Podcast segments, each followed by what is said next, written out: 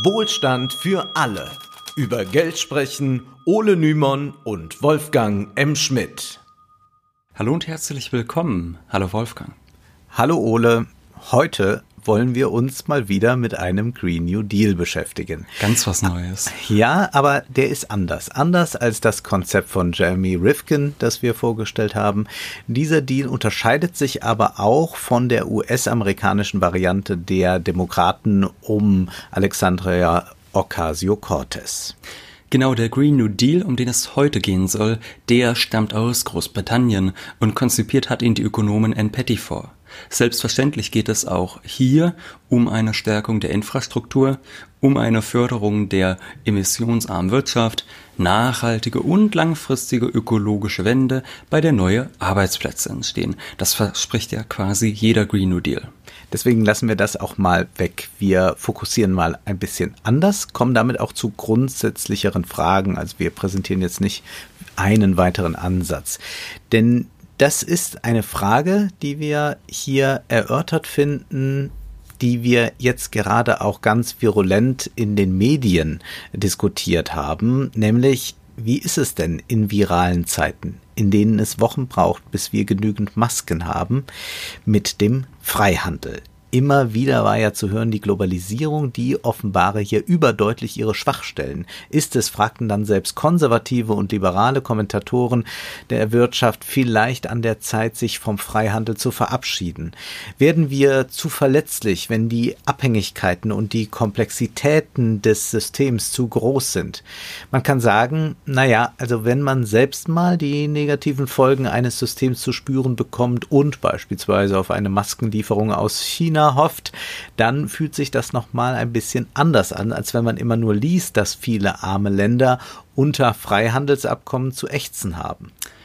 Für Klimaaktivisten ist diese Kritik, sind diese Gedanken keineswegs neue, schon weil Globalisierungskritik und Klimaaktivismus ja seit mehr als 20 Jahren Hand in Hand gehen.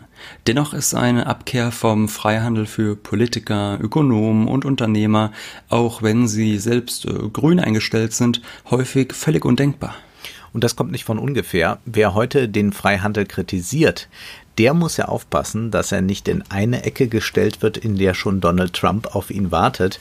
Denn die America First Strategie ist ja teilweise eben eine Abkehr vom Freihandel. So setzt Trump auf Zölle, auf die heimische Wirtschaft, äh, um äh, also mit Zöllen dann die heimische Wirtschaft vor ausländischer Konkurrenz, vor allem vor China, China zu schützen. Es gibt ein wunderbares Video bei YouTube, äh, in dem äh, zusammengeschnitten wurde und Trump sagt in diesem Video immer nur China.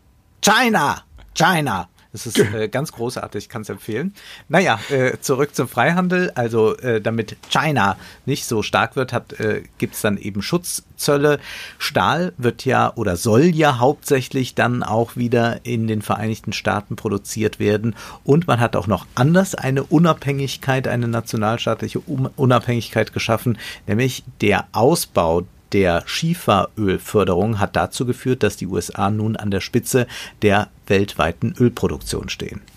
Ja gut, nun ist es nicht so, dass Trump völlig auf Importe verzichtet, aber großen Handelsabkommen, an denen viele Länder beteiligt sind und auch mehr oder weniger davon profitieren sollen, erteilt er häufig eine Absage und er setzt eben stattdessen lieber auf bilaterale Deals mit einzelnen Ländern und im Prinzip könnte man sagen, agiert er hier wie vor seiner Präsidentschaft, also wie ein Unternehmer, der mit anderen Unternehmen jeden Deal einzeln abschließt. Wenn und die Unternehmer sind jetzt eben die äh, Regierungschefs der anderen Staaten. Das ist für ihn, glaube ich, so alles ein. Science. Ja.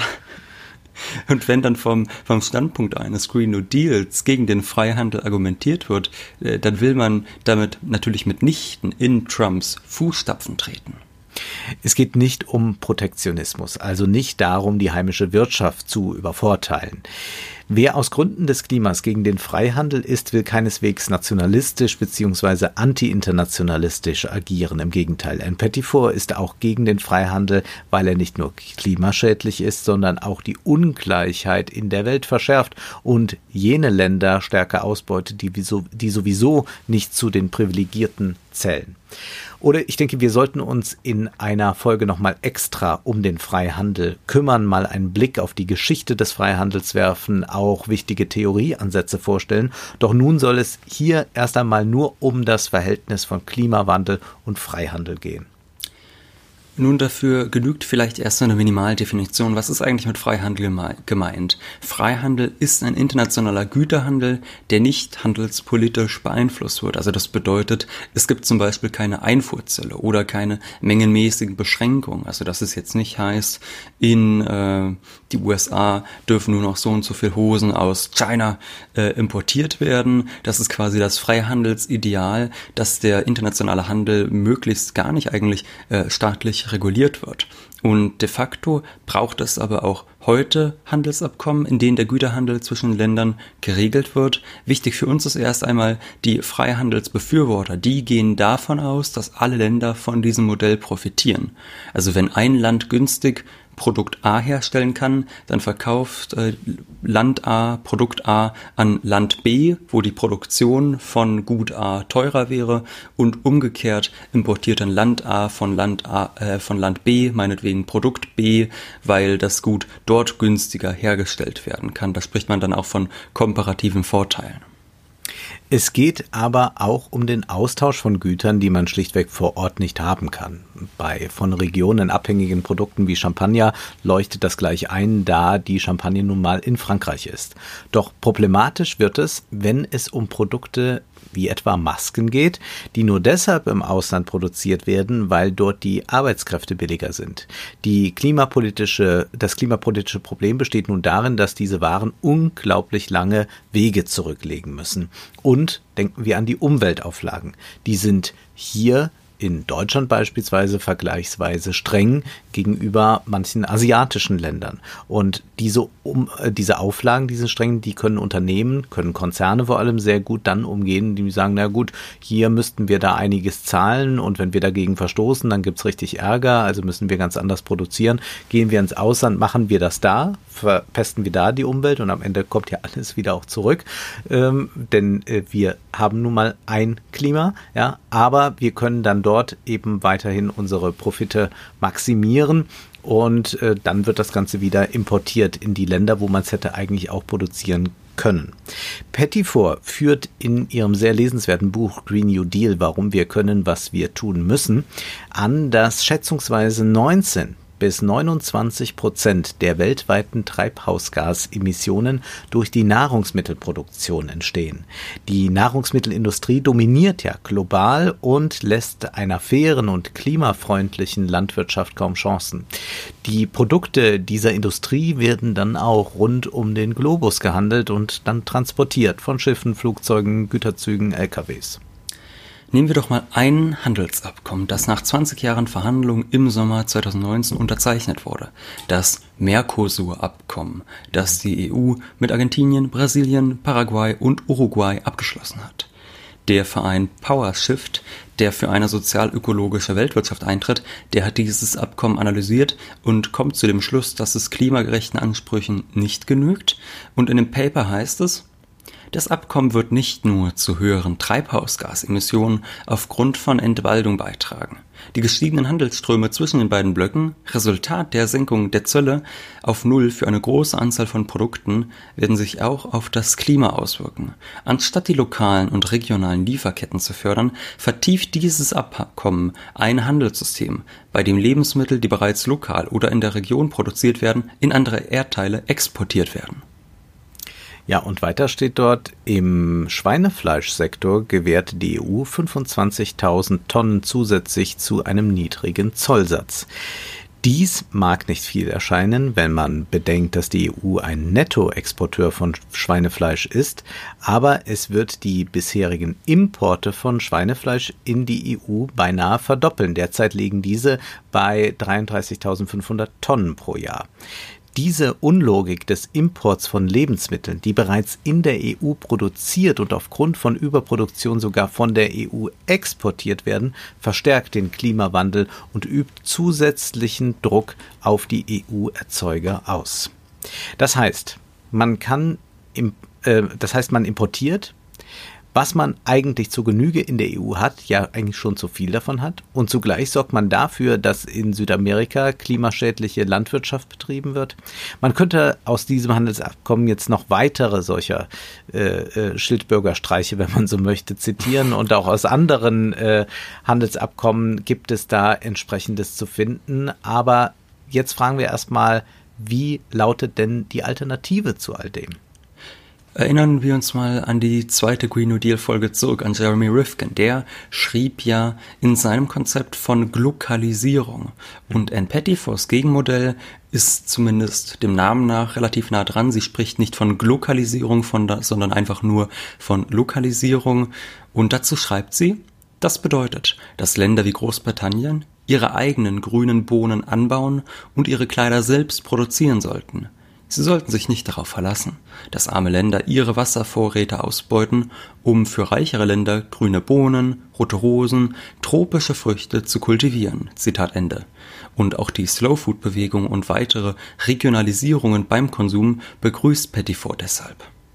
Also auch Mode wird dann wieder im eigenen Land hergestellt. Also Deutschland muss dann auch ein Modeland zum Beispiel werden. Ich äh, muss da gerade dran denken, es gab mal ein Interview mit Karl Lagerfeld in der NDR Talkrunde und dort wurde er zur deutschen äh, Modebranche befragt und er hat dann erstmal so gestutzt, äh, ja, ich nehme ich eigentlich gar nicht so zur Kenntnis.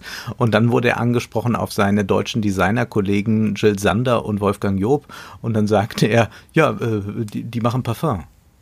Also um zu zeigen, wie wichtig die deutsche Mode ist, das hat sich ein bisschen gebessert, aber gut, das könnte einen neuen Schub geben. Ähm, derzeit geschieht das ja wenig, dass zum Beispiel Mode auch hier gefertigt wird. Designt wird sie vielleicht ein bisschen mehr hier. Und das konnten wir bei den Masken erleben. Kleidung produziert und genäht wird in Deutschland kaum noch. Eine Ausnahme bildet da das Unternehmen Trigema, das recht schnell auch dann umstellen konnte, die Produktion und plötzlich Masken fertigte, weil alles vor Ort hergestellt wird und weil man auch so keine langen Lieferketten hat. Aber ist das Konzept von Petitfort wirklich realistisch? Nun gut, zunächst muss man sagen, theoretisch ist ja vieles machbar. Wenn wir jetzt einfach nur von den grundlegenden Bedürfnissen ausgehen, dann ließen sich diese, zumindest in den westlichen Ländern, ja fast alle vor Ort befriedigen. Dass ärmere Länder auf Kooperation mit reichen Ländern angewiesen sind, das leugnet Pettifort ja dennoch nicht. Und sie meinte auch, es gelte mehr denn je, für internationale Unterstützungen offen zu sein, wenngleich dabei wirtschaftliche Verflechtungen eben zu minimieren sind, um die Abhängigkeiten zwischen den Ländern zu vermindern und auch diesen Ländern einen ökologischen Wandel zu ermöglichen. Gut, zu essen hätten wir genug. Mein Geschmack ist eh sehr, sehr mitteleuropäisch geprägt, würde ich doch sagen. Äh, viele Produktionszweige, die durch Outsourcing verschwunden sind, würden wieder neu erblühen. Doch das alles würde auch auf ein ganz anderes Verhältnis zum Konsum hinauslaufen. Wir würden mehr von Bedürfnissen sprechen und nicht habe ich Lust, was zu kaufen. Bis auf Grundnahrungsmittel, Hygieneartikel und noch ein paar solcher Waren konsumieren wir ja in der Regel nicht, weil wir dringend etwas brauchen. Wir kaufen nicht ein neues Kleidungsstück, weil die alten verschlissen sind. Und wir denken bei Dekoartikeln ja auch nicht daran, brauchen wir das? Also auf Fensterbänken drapierte Organzastoffe mit Plastikblumen made in sonst wo, die sind ja keineswegs lebensnotwendig. Vor Jahrzehnten, da richtete man sich auch als Erwachsener oder dann als Familie einmal ein und dann behielt man die Möbel, vererbte sie vielleicht sogar noch. Heute gibt es beim Mobiliar ständige Trends, die äh, jährlich wechseln. Wir könnten jetzt unendlich viele Dinge aufzählen, die wir nicht brauchen, die wir aber laufend kaufen. Ja, und die wir deshalb so prima konsumieren können, weil der Freihandel es möglich macht, weil die Waren billig sind und auch immer wieder neue Anreize entstehen. Also der Supermarkt oder das Kaufhaus oder meinetwegen auch das Online-Shop-Portal, die ermöglichen ja gewissermaßen kleine Weltreisen auch zu Hause. Ja. Ein argentinisches Rumstick, ein Kimono für Abende auf der Couch, eine Papaya, ein Whisky und, und, und. Du musst dich an das schöne Alexander Markus Lied Papaya denken. Kennst du das? Nein. Singe ich jetzt lieber auch nicht. Davon Gut. müssen wir uns verabschieden oder diese Konsumweise zumindest radikal einschränken. Lassen wir das einfach mal so stehen. Wir können ja mal alle darüber nachdenken, was konsumieren wir so und wie würde sich ein solcher Schritt, wie Pettifort ihn da vorschlägt, auf unsere Konsumweisen auswirken äh, und wie, welche Auswirkungen hätte das? Und dann müssten wir sehen, dass wir da doch alle sehr radikal umdenken würden und dass vieles quasi dann auch aus diesen Regalen verschwinden würde oder beziehungsweise wir können ja schon mal so aus unserem Haushalt dann alles so wegdenken, was dann vielleicht nicht mehr kommt. Zugleich aber sollten wir bei der Lokalisierung von Pettifor äh, eines nicht vergessen.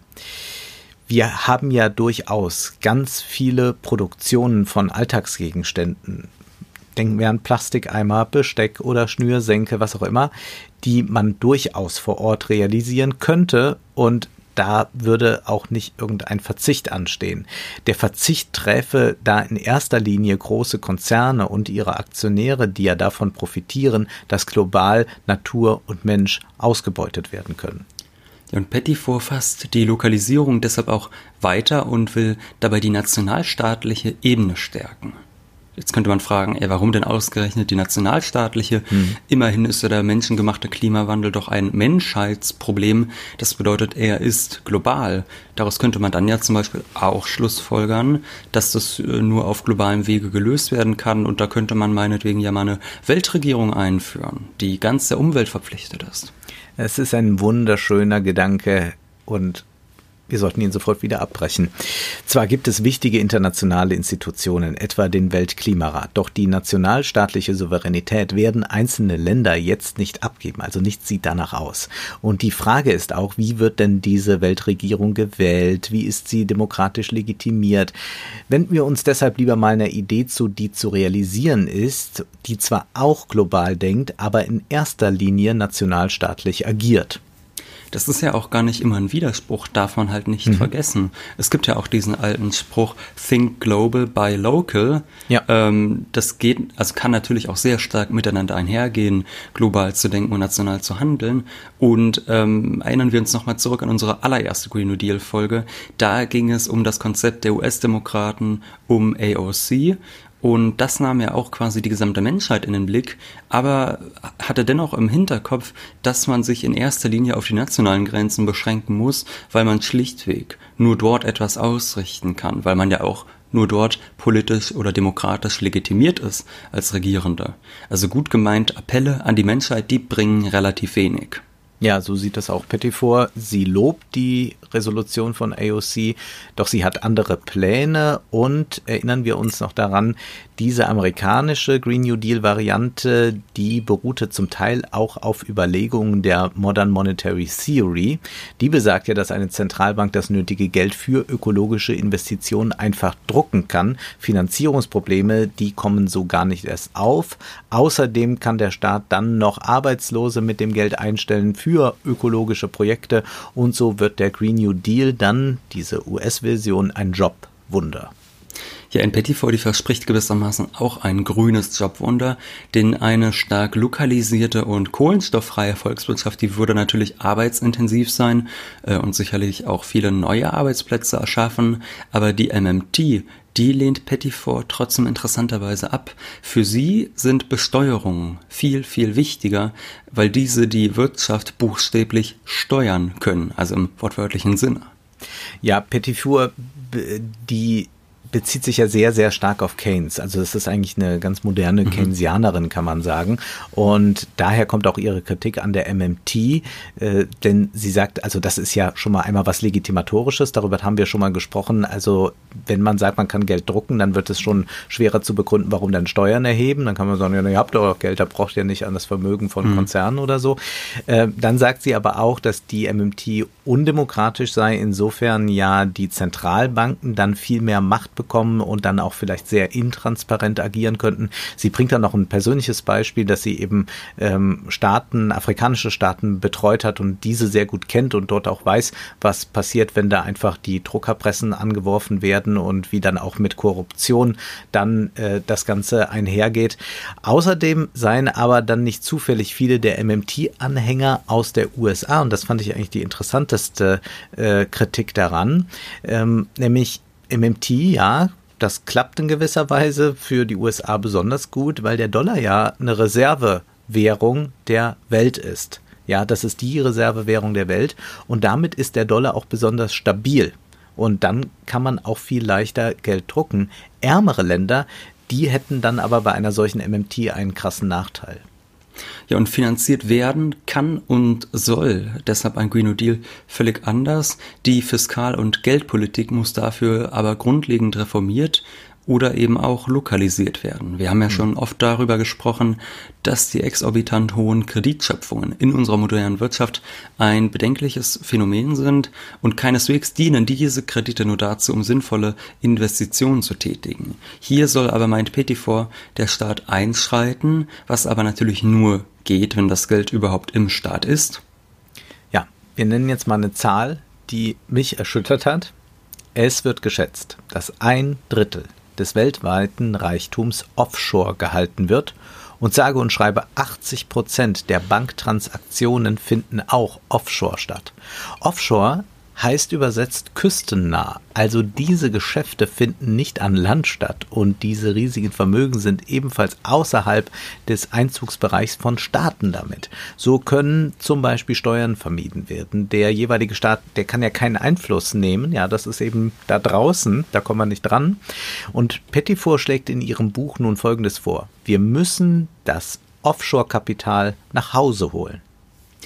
Warum könnte man nun fragen? Nun, weil nur im nationalstaatlichen Rahmen das Handeln demokratisch legitimiert ist. Hm. Pettifor schreibt, Märkte, die in der finanziellen Strato die Märkte, die in der finanziellen Stratosphäre agieren, können von den Bürgerinnen nicht zur Rechenschaft gezogen werden, obwohl sie praktisch die Wirtschaft eines Landes lenken. Die Demokratie kann hingegen nur auf der Ebene demokratischer Institutionen funktionieren und das bedeutet unweigerlich auf der Ebene des Staates. Zitat Ende. Und genau deshalb soll dann die Mobilität des Kapitals eingeschränkt werden und staatliche Souveränität könnte dann dadurch zurückgewonnen werden. Hier kommen wir wieder zum Freihandel zurück. Im Prinzip haben wir noch stärker als bei den Gütern beim Kapital die Freihandelsidee verwirklicht. Das Kapital kennt keine Grenzen und bislang sind Mittel wie etwa die Finanztransaktionssteuer eher Tropfen auf heiße Steine. Steueroasen gibt es ja viele, übrigens auch in der EU. Also man sucht da immer irgendwelche karibischen Inseln oder sowas. In der EU auch, in den Niederlanden oder in den USA, in Delaware. Während der Durchschnittsverdiener ja gar keine Möglichkeit hat, sein Geld irgendwo günstig im Ausland zu parken, ist es für Millionäre und Milliardäre recht einfach. Und Konzerne wie, naja, nennen wir ruhig nochmal Amazon, die versteuern ihre Einnahmen ja dort, wo es sie fast nichts kostet. Der Freihandelsabkommen schreibt Pettifor, die haben dafür gesorgt, dass man Kapitalflüsse kaum bremsen kann. Dabei wären Kapitalverkehrskontrollen möglich, müssen jedoch mühsam erkämpft werden. Hm. Eine Möglichkeit bieten laut ihr da auch dann die Zentralbanken, weil hinter ihnen letztlich auch Steuerzahler und die Regierung stehen und damit äh, vielleicht auch eine immense demokratische Macht. Pettifor erklärt, dass Finanzinstitute ja eine Genehmigung benötigen, wenn sie in einem bestimmten Gebiet tätig werden und sie müssen sich dann auch bei der Zentralbank registrieren. Hier könnten also Regulierungen greifen und wer sich an diese nicht hält, der darf in dem Gebiet nicht länger tätig sein. Oder nehmen wir die Staatsanleihen. Wir haben ja in der vergangenen Folge schon drüber gesprochen. Die sind bei Investoren und Spekulanten sehr beliebt. Das ist kein Wunder. Pettifor schreibt, bei diesen Geschäften gibt es aber Kontrollen, die so ausgestaltet werden können, dass es den Green New Deal, dass sie den Green New Deal fördern. Das Schatzamt oder Finanzministerium entscheidet, welche Einzelpersonen oder Firmen auf dem Markt für den Ankauf oder Verkauf von Staatsanleihen tätig werden können. Diese Macht kann genutzt werden, um Investorinnen auszuschließen, die erkennbar nicht bereit sind, mit der Regierung zu kooperieren und sich an die Regeln zu halten, die die staatlichen Stellen, die Zentralbank und das Finanzministerium festgelegt haben. Wir haben ja schon in der vergangenen Folge über die EZB und über die Staatsanleihen gesprochen und erinnern uns nochmal zurück. Investoren waren vor zehn Jahren an griechischen Staatsanleihen während der Eurokrise eben nicht interessiert, weil sie fürchteten, dass Griechenlands Wirtschaft immer tiefer in die Misere gerät.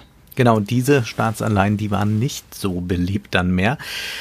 Aber das bedeutet eben im Umkehrschluss, folgen wir Petitforts Argumentation, dass eine stabile Volkswirtschaft dafür sorgt, dass die Staatsanleihen bei Investoren und Spekulanten begehrt sind. Doch diese Stabilität, meint Petitfort, ist letztlich dann den Steuerzahlern zu verdanken, die wirtschaften solide und die sorgen dann sowieso eben mit ihren Innovationen, mit all dem für eine hohe Attraktivität von Staatsanleihen. Und weil die Bürger dann quasi die Garanten für die Investoren und Spekulanten sind, sollten die Bürger auch mitbestimmen, was mit diesen äh, Anleihen geschieht, beziehungsweise wer in diese Anleihen investieren darf. Da muss ich ehrlich sagen, die Annahme halte ich persönlich auch für etwas problematisch, weil man das jetzt einfach mal nochmal im Umkehrschluss betrachtet, würde das ja bedeuten, dass in Ländern, deren Staatsanleihen niemand will, die Bürger nicht solide wirtschaften würden. Und man muss ja auch sagen, dass äh, überhaupt das äh, ganze äh, Finanzsystem sich ja auch sehr von der Realwirtschaft gelöst hat. Also das hm. ist ja gar nicht immer so direkt miteinander verkoppelt. Es ist sehr keynesianisch gedacht, kann man sagen. Ne? Ja, äh, und ich würde eben auch noch sagen, diese Idee, die ist halt deshalb mit Vorsicht zu genießen. Also wie eben gesagt, wenn man jetzt denkt, umgekehrt, also wenn man diese mhm. Idee umkehrt, Staatsanleihen sind beliebt, weil die Bürger gut wirtschaften, würde das ja auch im Umkehrschluss bedeuten, die Staatsanleihen von Krisenstaaten, die sind unbeliebt, weil die Bürger nicht ordentlich wirtschaften können. Da kann ja aber häufig auch äh, staatliches Missmanagement beispielsweise vorliegen. Also da einfach nur zu sagen, mhm. äh, dass das so auf die Bürger abzuwälzen ist, äh, das halte ich auch für eine Idee, die mit Vorsicht zu genießen ist. Ich glaube, das hängt auch ganz stark zusammen, dass man also bei vielen Green New Deal Konzepten so ganz stark dann doch so eine, eine demokratische, äh, so einen demokratischen Impetus freisetzen will. Also mhm. jetzt bestimmen wir alle mit und wir sind ja alle Teil des Ganzen und so. Mhm. Und da muss man sagen, gerade bei diesen großen äh, finanzpolitischen Fragen ist das ähm, ja eine sehr schöne Theorie, aber überhaupt nicht mit der Realität äh, momentan zu verknüpfen. Also das ist sehr, sehr schwierig, das äh, noch da zu übertragen. Es ist ein bisschen hingebogen, würde ich sagen. Ja, und man muss, glaube ich, auch immer im Hinterkopf behalten, viele Bürger sind ja auch einfach froh, wenn sie damit nichts zu tun haben. Ja. Also gerade durch ihre äh, Stimme bei einer demokratischen Wahl geben sie ja quasi ähm, ihre Verantwortung meinetwegen auch für solche Entscheidungen ab, weil sie mhm. mit diesen technischen Fragen auf makroökonomischer Ebene nicht unbedingt viel zu tun haben wollen, was ja auch ehrlich gesagt völlig in Ordnung ist. Hm. Aber kommen wir nochmal zurück. Was vielleicht interessant ist bei Petitfor ist, dass sie China zumindest in puncto Regulierung als ein positives Beispiel nennt.